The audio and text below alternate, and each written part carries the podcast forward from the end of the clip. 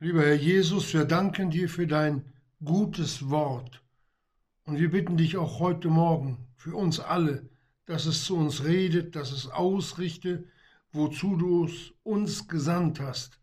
Und dass wir wirklich mit aller Ernsthaftigkeit uns darum bemühen, dein Wort zu verstehen, um es zu bewahren. Amen. Amen. Johannes 19 lesen wir die Verse 38 bis 42 dazu parallel, aber das werden wir im Zeit, Laufe der Zeit dann aufschlagen. Lukas, äh, Markus 15 ab Vers 42.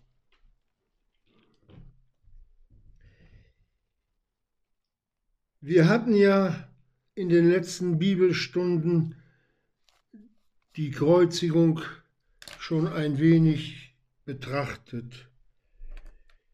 Und heute geht es wieder weiter.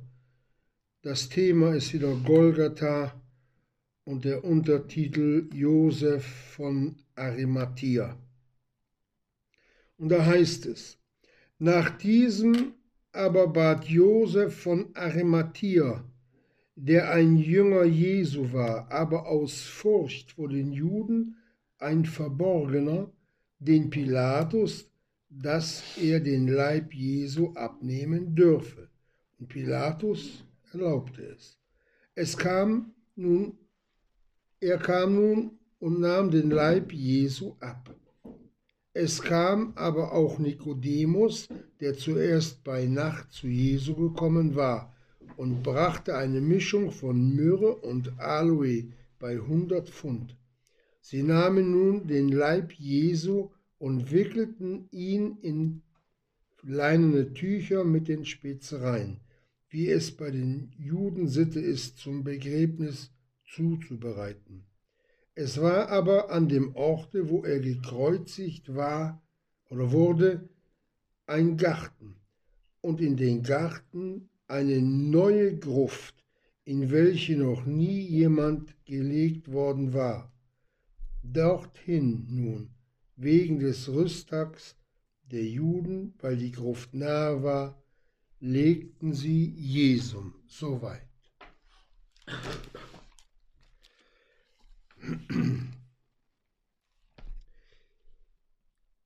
Wenn wir im Buche Hiob die Verse lesen, im Kapitel 5, Vers 9,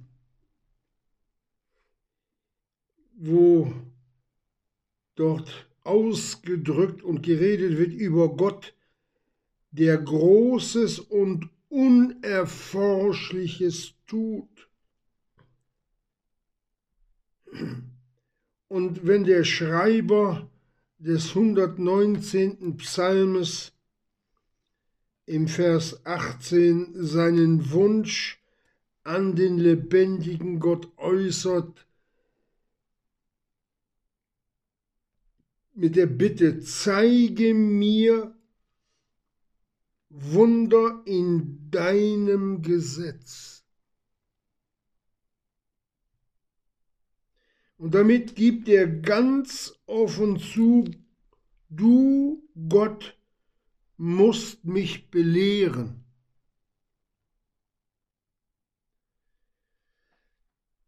Und das Wunder aller Wunder, das ist dann später in Israel auf diesem Hügel Golgatha auch um unseretwillen geschehen. Und das Wunderbare an diesem Geschehen ist, Gott hat es uns in schriftlicher Form in der Bibel niederlegen lassen, dass wir alle Zeit uns mit den Gedanken den Ausführungen Gottes, die dieses große Wunder dort beschreiben, beschäftigen können. Und ich denke, da wird immer noch bei uns nicht alles das erkannt sein, was Gott uns hier mitteilen will und wollte.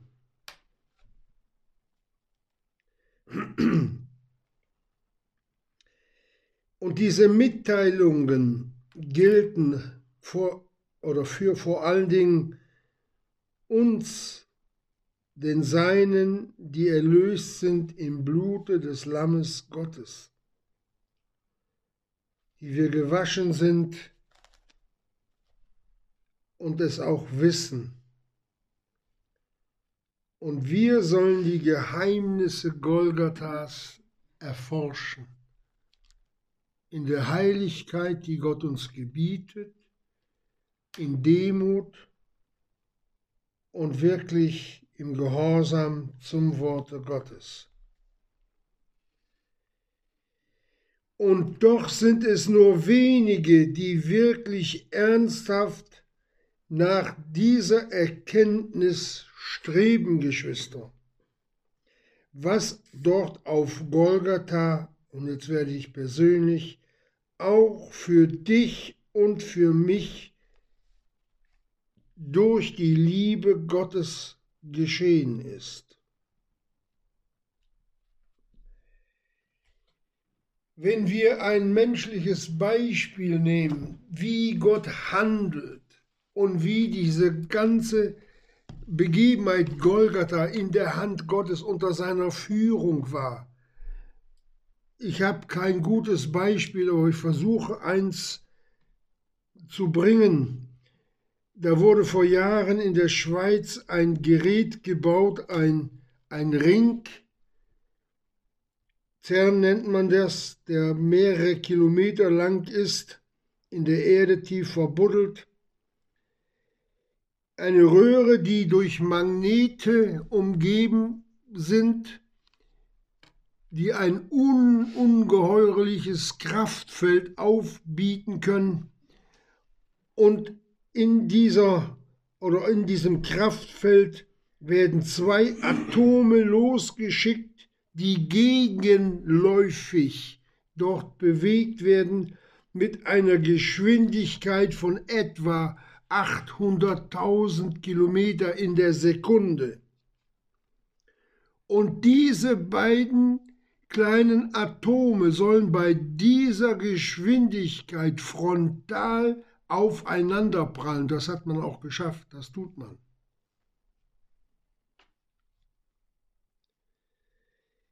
Diese Dinge, die man überhaupt nicht sehen kann, die nur durch große, aufwendige technische Geräte erkannt werden und die Kraft, durch die die beiden Atome dort gehalten werden, in der Schwebe, dass sie sich wirklich genau auf dem Punkt da, wo es geschehen soll, treffen. Aber die sind so klein, die sieht man ja noch nicht mal, die zwei Atome.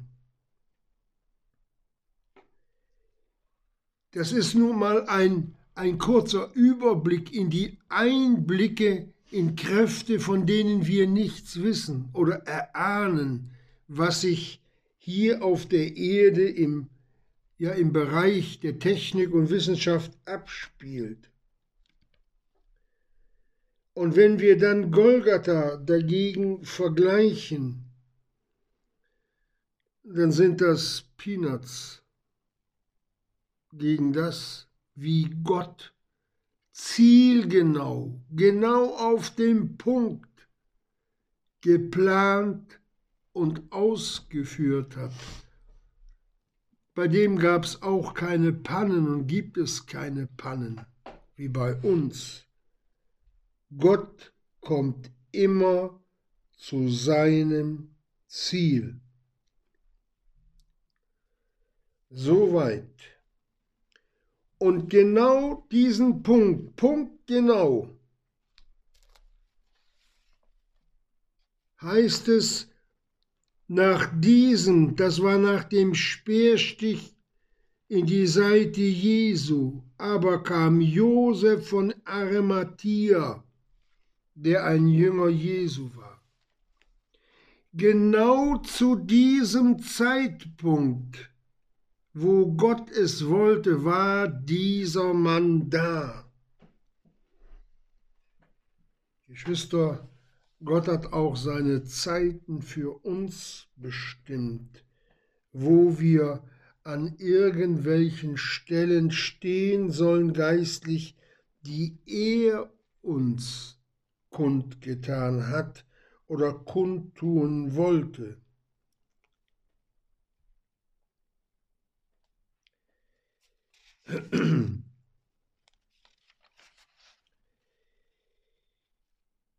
Wir nehmen nochmal das Bild des Psalmisten. Lass mich Wunder schauen in deinem Gesetz. Uns sollte das dazu anspornen, den Herrn Jesus zu bitten, zeige mir, wie groß das Wunder, das auf Golgatha geschehen ist, dass ich dich darüber anbeten kann.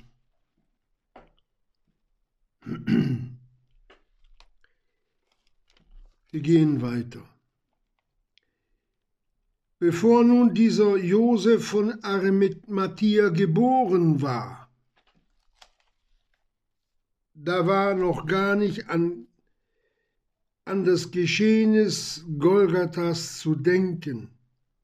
Da musste der Prophet Jesaja über diesen Mann, über diesen Josef von Arimathea weissagen. Kapitel 53, 9. Wo es dann heißt, und man hat sein Grab, das Grab Jesu, bei Gesetzlosen bestimmt. Das hatten wir in der letzten Verkündigung gehört. Und dann kommt ein Komma und dann kommt ein Aber. Bei einem Reichen ist er gewesen. Das ist der Herr Jesus oder sein Leichnam.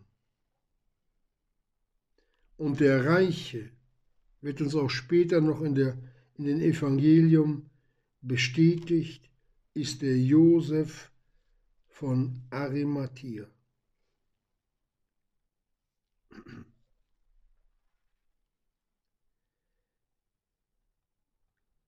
Das war so kurz eine Einleitung.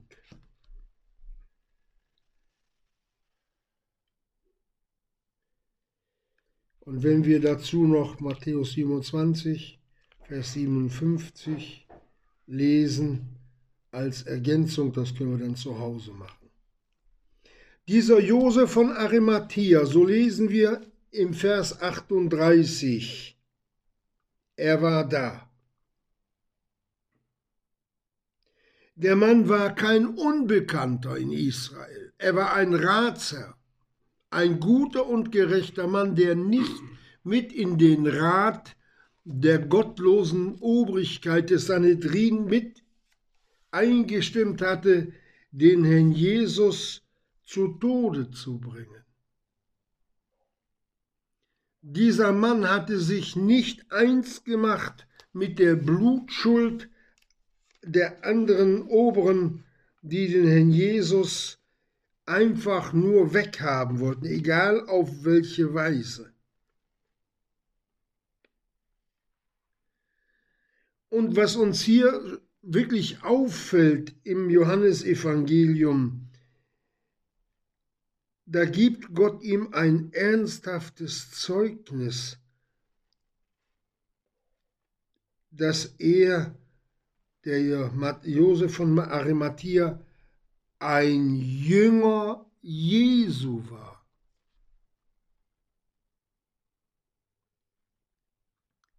Ein Verborgener.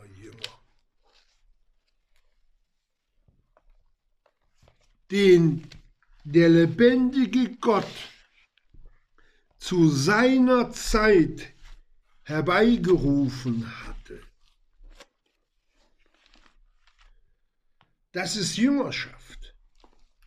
Ohne eigenes Hervortun, dass alle sehen, dass ich auch was kann. Und was wahre Jüngerschaft ausmacht, das wollen wir einmal in Johannes 8, Vers 31 und 32 lesen.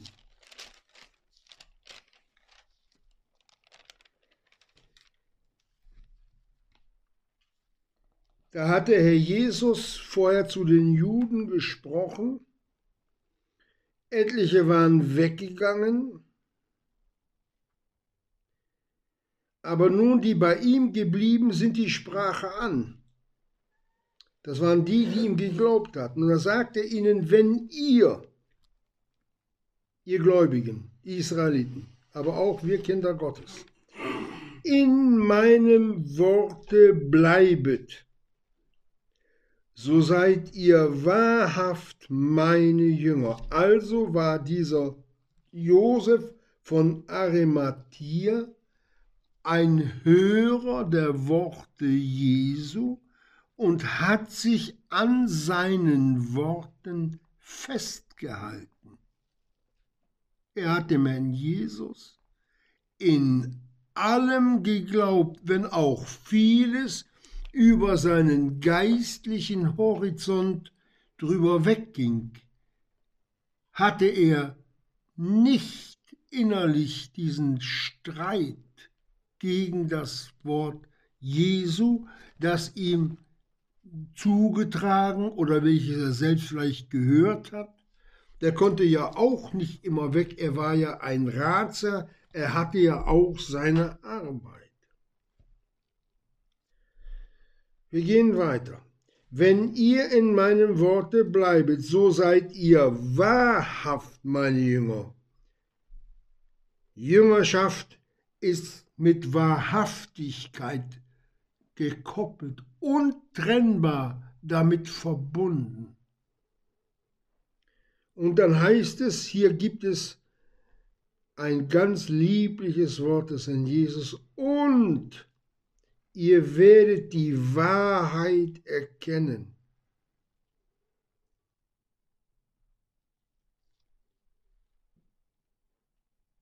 Als der Pilatus einmal sagt, was ist Wahrheit, da stand die Wahrheit in Person vor ihm. Und die Wahrheit, wer Jesus ist, vielleicht nicht in seiner ganzen Größe, aber dass er der Sohn Gottes ist, das hat der Josef von Arimathea geglaubt.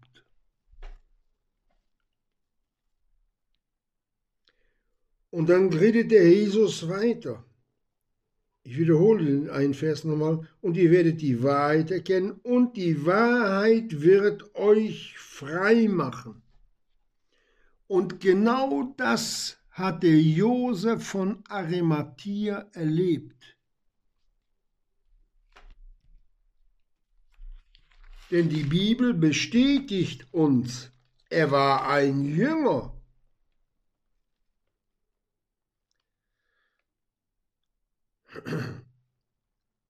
Aber ein furchtsamer.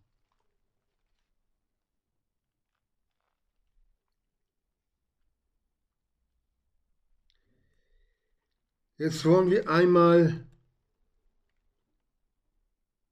uns selbst fragen, sollte das hier ein Zufall sein? Niemals, Geschwister. Hier hatte der lebendige Gott seine Finger im Spiel.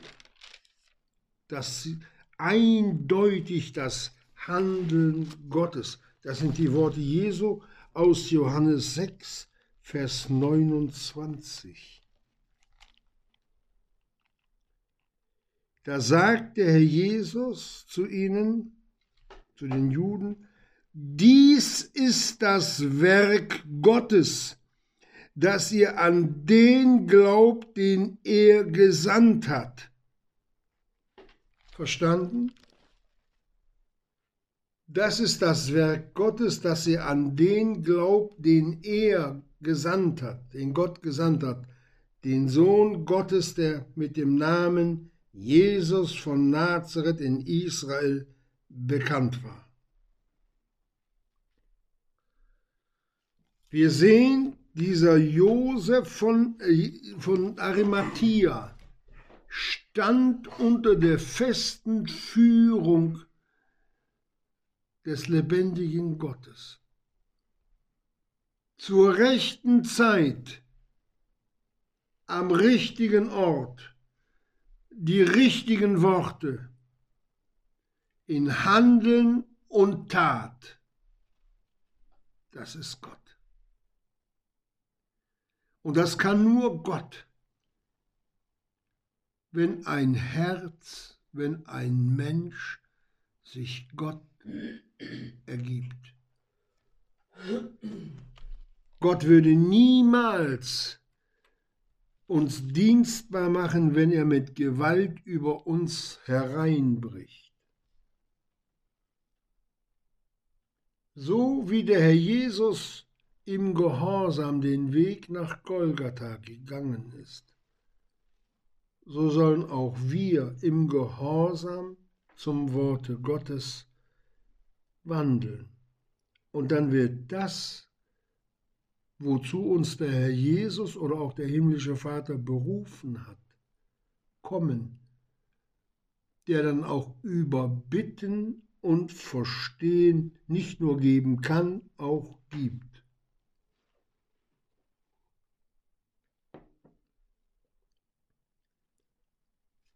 Dieser Josef von Arimathea. Ein ganz toller Mann.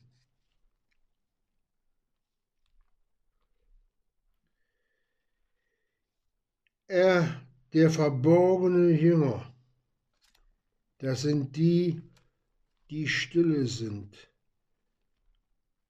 bis der himmlische Vater oder der Herr Jesus sie herbeiruft. Und auch das gilt heute für uns, für die Kinder Gottes, die sich zur Gemeinde Jesu zählen. Wir gehen wieder weiter.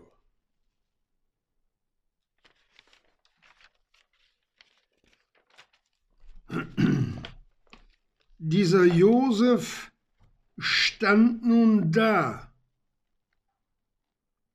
am Kreuz.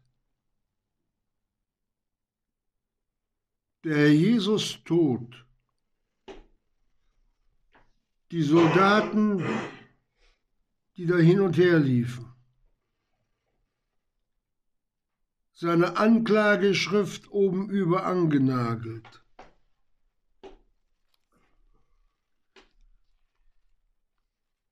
Und furchtsam.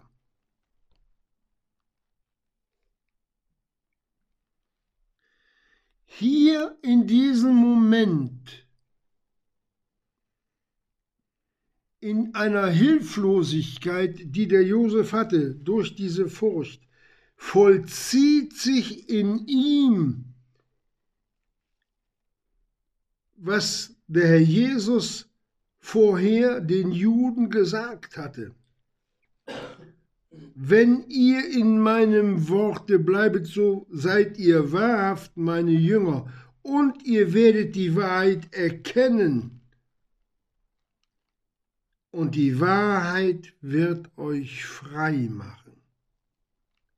Auch von der Furcht, Geschwister. Dann kommt die Erkenntnis, dass Gott viel, viel, viel, viel größer ist als alle Angst, als alle Not, als alles das, was mich bedrücken kann. Er steht über allem. Und weil er dem Worte glaubte, dieser Josef von Arimathea, wurde er zu einem Überwinder das macht die Jüngerschaft aus. Im Vertrauen, mein Gott wird mir helfen. Das gibt dann im Glauben die nötige Kraft, den nächsten Schritt wieder zu tun.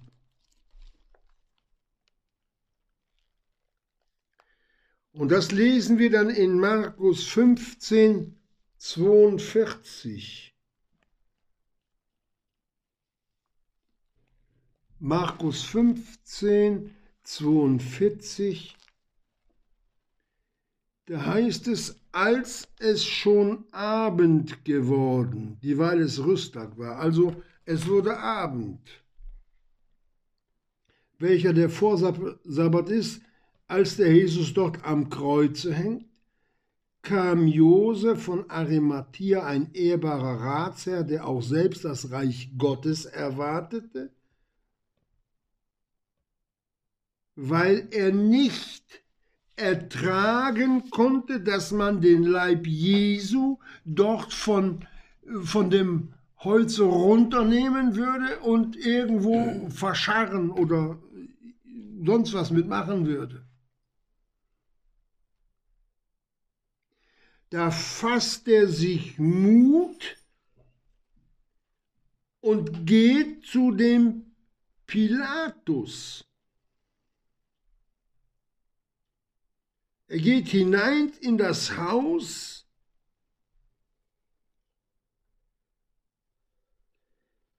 und hat sich dann nach, nach Sitte der Juden schon verunreinigt, weil er in das Haus eines Gottlosen, eines eines Nationenmensches eingetreten ist. Und er bittet um den Leib Jesu.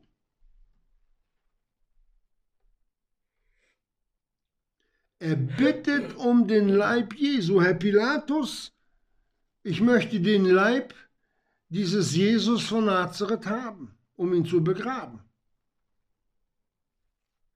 Und der Pilatus der wundert sich, dass der Herr Jesus schon gestorben war. Und dann ruft er einen Hauptmann oder den Hauptmann herzu, lässt ihn fragen oder befragt ihn, ist dieser Jesus von Nazareth tot? Ja, der ist tot. Und da heißt es dann, und er schenkte den Leib, den, den, den Leib Jesu. Wem denn? Dem Josef.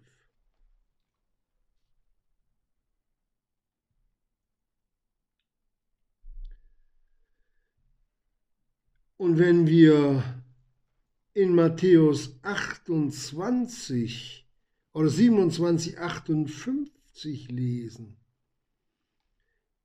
der Matthäus hat es noch besser erfahren.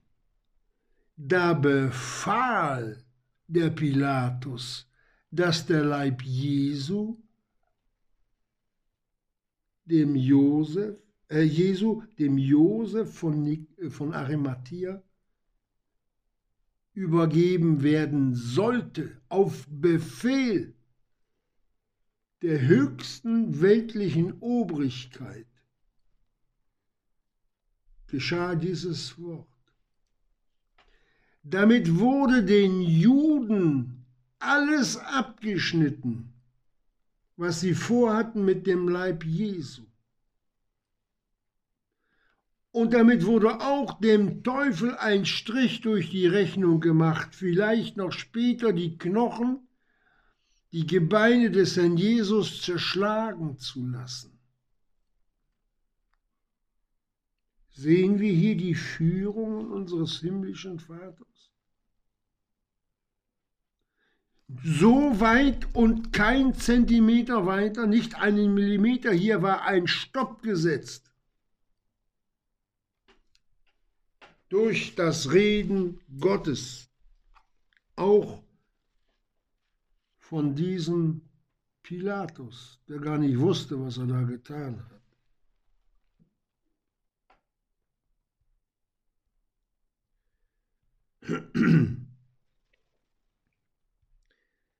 aber noch mehr hatte der, der Josef von Arimathea auf sich genommen. In 4. Mose, 4. Mose, Kapitel 19.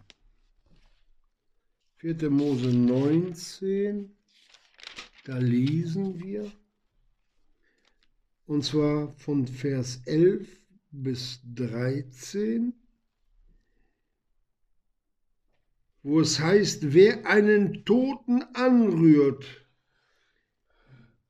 irgendeine Leiche eines Menschen, der wird sieben Tage unrein sein. Selbiger soll sich am dritten Tage damit entsündigen und am siebten Tage wird er rein sein. Und wenn er sich nicht entsündigt am dritten Tage, so wird, so, so wird er am siebten Tage nicht rein sein. Jeder, der einen Toten anrührt, die Leiche irgendeines Menschen, der gestorben ist, und sich nicht entsündigt, hat die Wohnung Jehovas verunreinigt. Und selbige Seele soll ausgerottet werden aus Israel, weil das Wasser der Reinigung nicht auf ihn gesprengt wurde. Er ist unrein. Seine Unreinheit ist noch an ihm. auch wenn er hätte das Passa feiern wollen.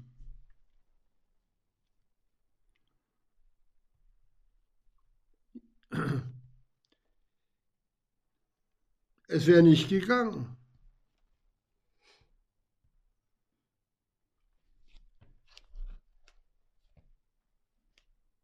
Entschuldigung, das nächstliegende Fest, so war es. Es wäre nicht gegangen. Er hatte sich verunreinigt. Aber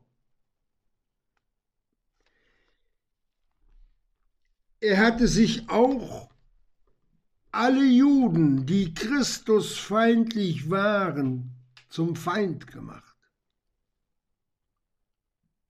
Sein Ruf als ein Ratsherr war dahin, der war ausgestoßen was sich dort am Hügel Golgatha vor dem Kreuz Jesu abgespielt hat, das war nicht nur mal eben so eine kleine Handlung. Dieser Josef von Arimathea hatte sich ganz bewusst auch selbst in Gefahr gebracht, dass man ihn an Leib und Leben ja greifen konnte,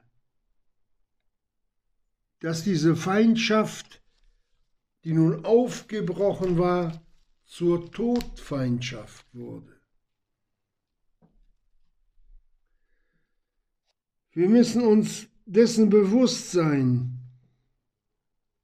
was ein Jünger Jesu alles imstande ist zu tun, wenn er auf den lebendigen Gott vertraut.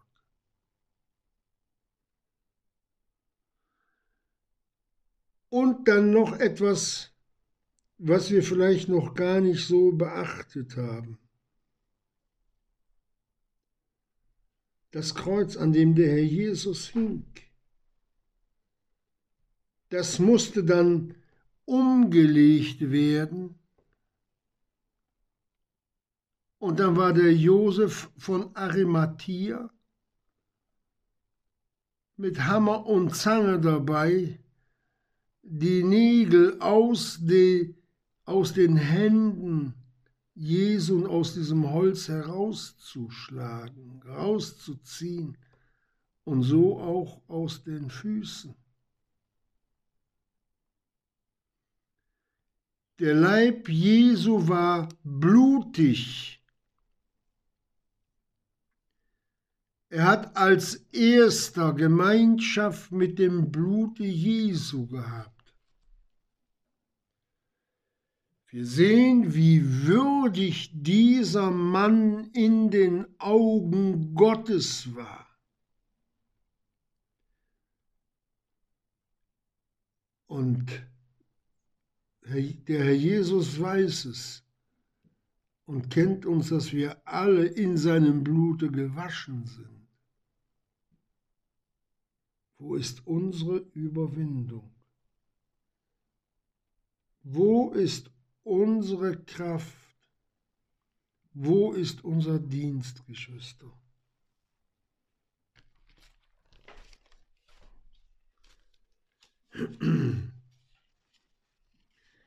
Und so kommt dann im Vers 39, Johannes 19, ein Mann, den der Herr Jesus im Kapitel 3 schon belehrt hat, dieser Nikodemus, der erkannt hatte, dass der Herr Jesus kein normaler Mensch ist, denn bei den Zeichen, die der Herr Jesus getan hatte, hatte er dem Herrn Jesus bezeugt, das kann keiner tun, es sei denn Gott mit ihm.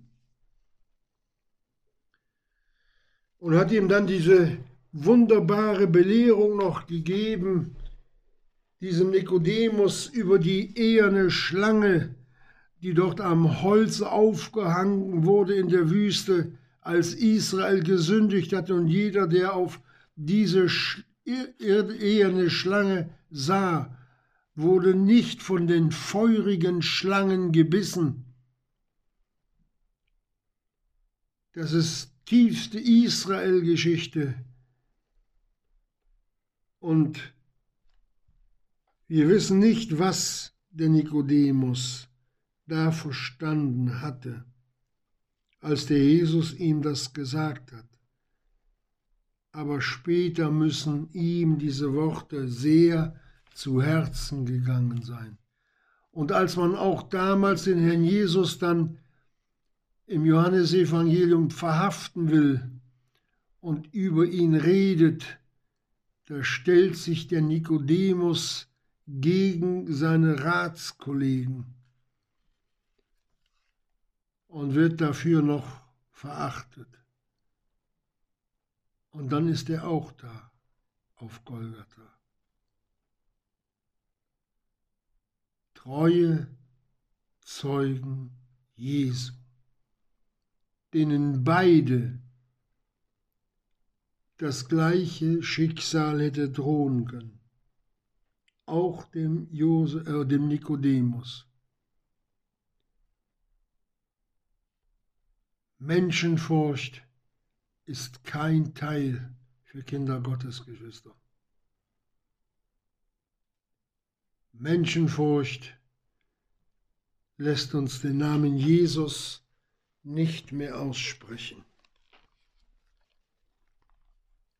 Und während der Josef von Arimathea bei dem Pilatus war, den Leib geschenkt kriegt, so lesen wir es in den Evangelien, da läuft er los, besorgt sich feine Leinewand, der Ort, wo die Kreuzigung war, war ja nahe bei der Stadt, irgend so ein Stoffhändler kauft ein. Und dann wickeln sie den Leib Jesu in diese Leinewand und legen ihn dann auch mit den Spezereien, die zum Begräbnis Jesu man brauchte, dort hinein. Dieser Nikodemus, über den ja auch nicht viel geschrieben steht, aber ein ganz starker Hinweis dass er den Herrn Jesus als König erkannt hatte, als König Israel, finden wir darin, dass der Nikodemus eine Mischung, eine Balsammischung bei 100 Pfund mitgebracht hat. Das war die Mischung, die man bei einem königlichen Begräbnis gebraucht. Diese Mischung war ein Vermögen wert.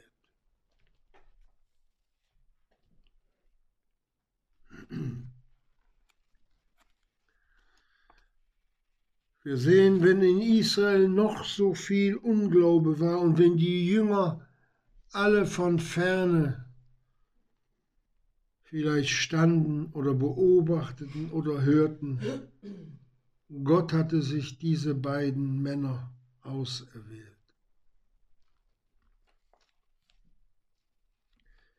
Und dann legen sie den Leichnam Jesu in das Grab das eigentlich für diesen Josef von Arimathea vorgesehen war. Dieser Mann hatte so viel Geld, dass er sich in Felsen eine Gruft hat ausschlagen lassen.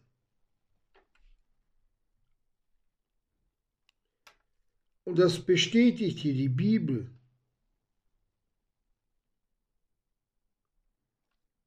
Und da lesen wir nochmal jetzt den Vers 40 im Johannes 19. Sie nahmen nun den Leib Jesu und wickelten ihn in leinerne Tücher mit den Spezereien, wie es bei den Juden Sitte ist, zum Begräbnis zuzubereiten. Es war aber an dem, Gart, an dem Orte, wo er gekreuzigt wurde, ein Garten und in dem Garten eine neue Gruft, in welche nie jemand gelegen war. Dorthin nun wegen des Rüsttag der Juden, weil die Gruft nahe war, legten sie Jesum. Warum bestätigt hier die Bibel eine neue Gruft? Auch das hat eine ganz tiefe Bewandtnis. In Zweite Könige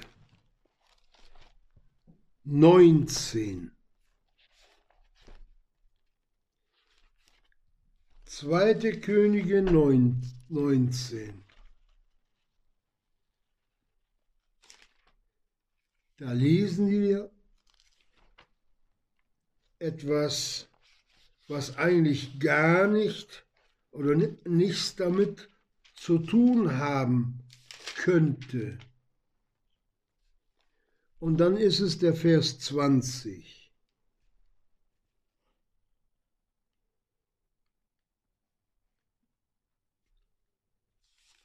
19, Vers 20, da heißt es, oh Geschwister, da habe ich mich vertan. Aber wir können es einfach, ich habe mich mit der Bibelstunde, äh, Bibelstelle vertan. Ich habe die Stelle im Kopf. Da heißt es, da waren Männer Israels, die gerade einen Toten begraben wollten. Da kamen die Streifscharen der Syrer.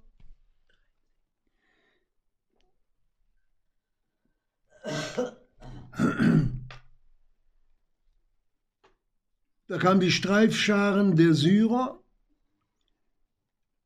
und dann hatten die, die Männer Israel Angst, nein, die, die Streifscharen der Moabiter,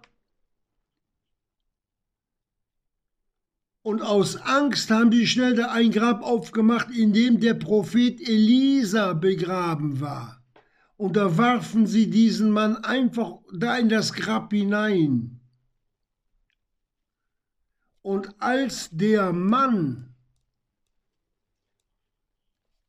auf den Leichnam des Elisa fiel oder berührte, da wurde er lebendig und erhob sich auf seine Füße.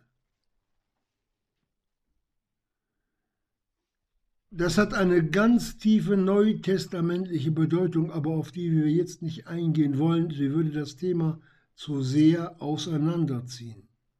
Aber gehen wir zurück zur neuen Gruft, in der der Herr Jesus gelegen hat.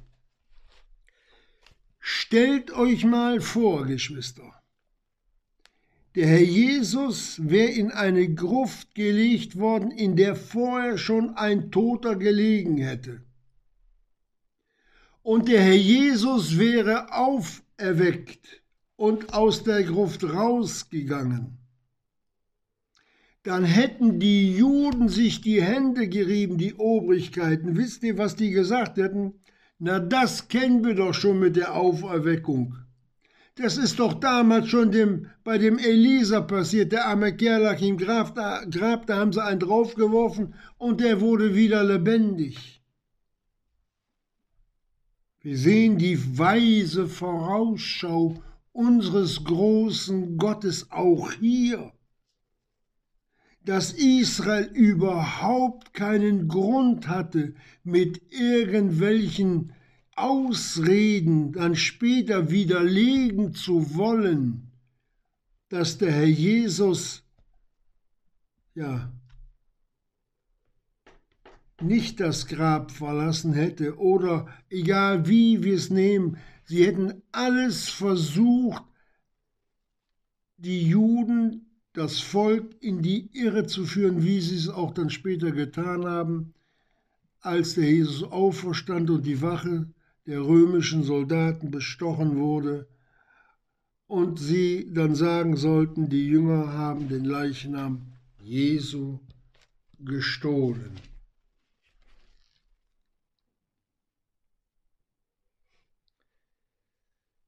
Ja, Geschwister,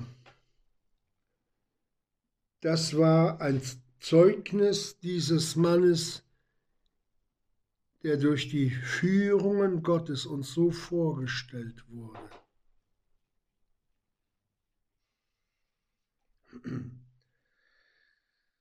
Und wie auch der andere, der dann dazugekommen ist, der Nikodemus.